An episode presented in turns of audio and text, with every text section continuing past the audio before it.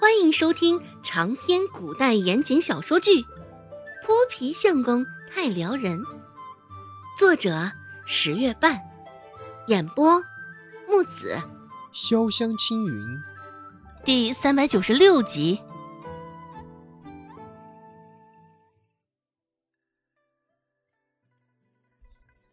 等他再次醒过来，周芷已经不在了，只是桌上留了一个木盒子。上面雕刻着一个反复好看的“香”字。这个盒子，周成自然是再熟悉不过了。趁着周兴不在房间内，周成偷偷摸摸的走近，打开了那个木盒子。一个青花瓷的小罐子静静的躺在其中，看着甚是好看精美。周成记得。上回他与柳青青挑选的是一盒白色陶瓷包装的胭脂啊，这回看到的，看上去价格似是也要更贵几分。周成也不疑有他，刚想将这胭脂重新塞回木盒子中，周有巧却是在这个时候出现在门口，看着周成手中的东西，周有巧挑了挑眉毛。开口问道：“啊，陈丫头，你这手上拿的是什么呢？”一瞬间，周成觉得手中的木盒子烫手的不行，像是做错了事儿一般。周成的脸也是涨得通红通红。将木盒子重新放回桌面，周成有几分僵硬的说道：“啊，没什么。”此刻。周有巧的视线还锁定在木盒子上，脚上的步子不自觉的被吸引，腿就这么迈了出去。周有巧笑了笑，开口说道：“嗨，我瞅着怎么像是枝丫头的东西呢？你拿着她的玩意儿，这是想要做什么？真正是阴阳怪气。”周成下意识的后退几步。知道脚后跟抵的阴冷的墙面上，舔了舔略微有几分干涩的嘴唇，周成看向他，干巴巴的挤了一句：“我就看看，这就放回去。”说实话，周成还是有点醋这个周有巧的，毕竟现在他也是在一时的风头上，孟婆子还较为喜欢他的。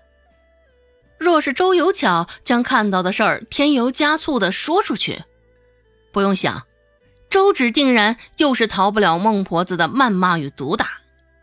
只是，正当周成独自为此事发愁时，局面似是有了转机。看着周成如此担惊受怕的模样，周有巧笑了。跟周芷待一块儿，周有巧常常也是讨不到什么好处。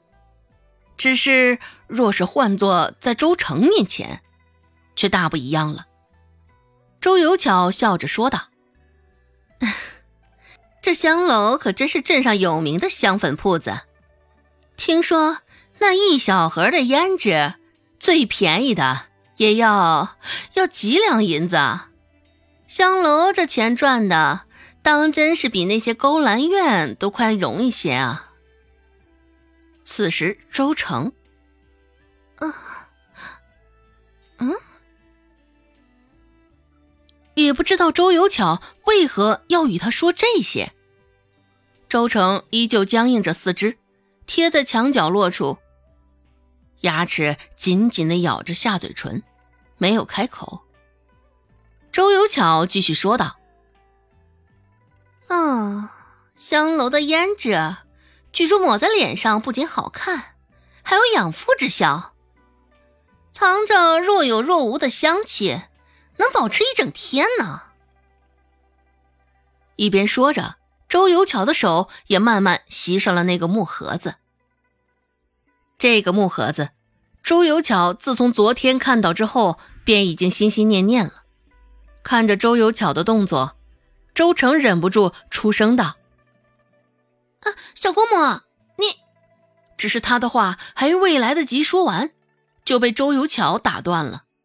周有巧冷冷的扫了他一眼，开口道：“没用过香楼的胭脂，我这般尝试一下。智丫头，智丫头定然也不会在意的。这么一大盒子，指不定她都用到猴年马月呢。说着，周有巧就用两根手指在那胭脂上开了开，而后朝着周成的脸上抹去。而周成，啊，我俨然，周成也没有防备到他会有这么突然的动作。待反应过来，周有巧已经松开了他的脸。周成下意识地摸了摸他的脸，许是因为周有巧的动作有几分使力，总觉得刚刚周有巧抹过的地方有几分的火辣辣。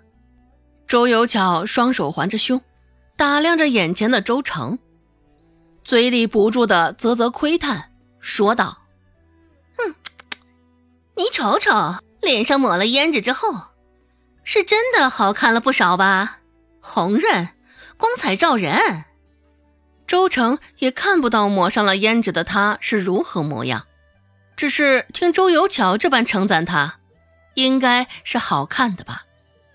女为悦己者容，周成心里最后一道防线也崩塌了。许是因为听了周有巧的好话，周成的脸上也终是少了几分的阴霾。不过就是胭脂罢了，用了那些许又能如何？更何况，昨日周芷便承诺了他的。周成心里这般想着，心情也渐渐好了不少。周有巧也看到了周成脸上的表情，不屑的勾了勾嘴角。现在他与周成可是一条船上的了。周有巧又重复刚刚的操作。两根手指轻轻沾取了些胭脂，轻微涂抹在两颊上，不似刚刚对周成的动作。此刻，周有巧的动作中多了不少的细致与轻柔。只是尽管如此，周有巧也感觉到了刚刚涂抹过的地方，现在有微微泛着热意。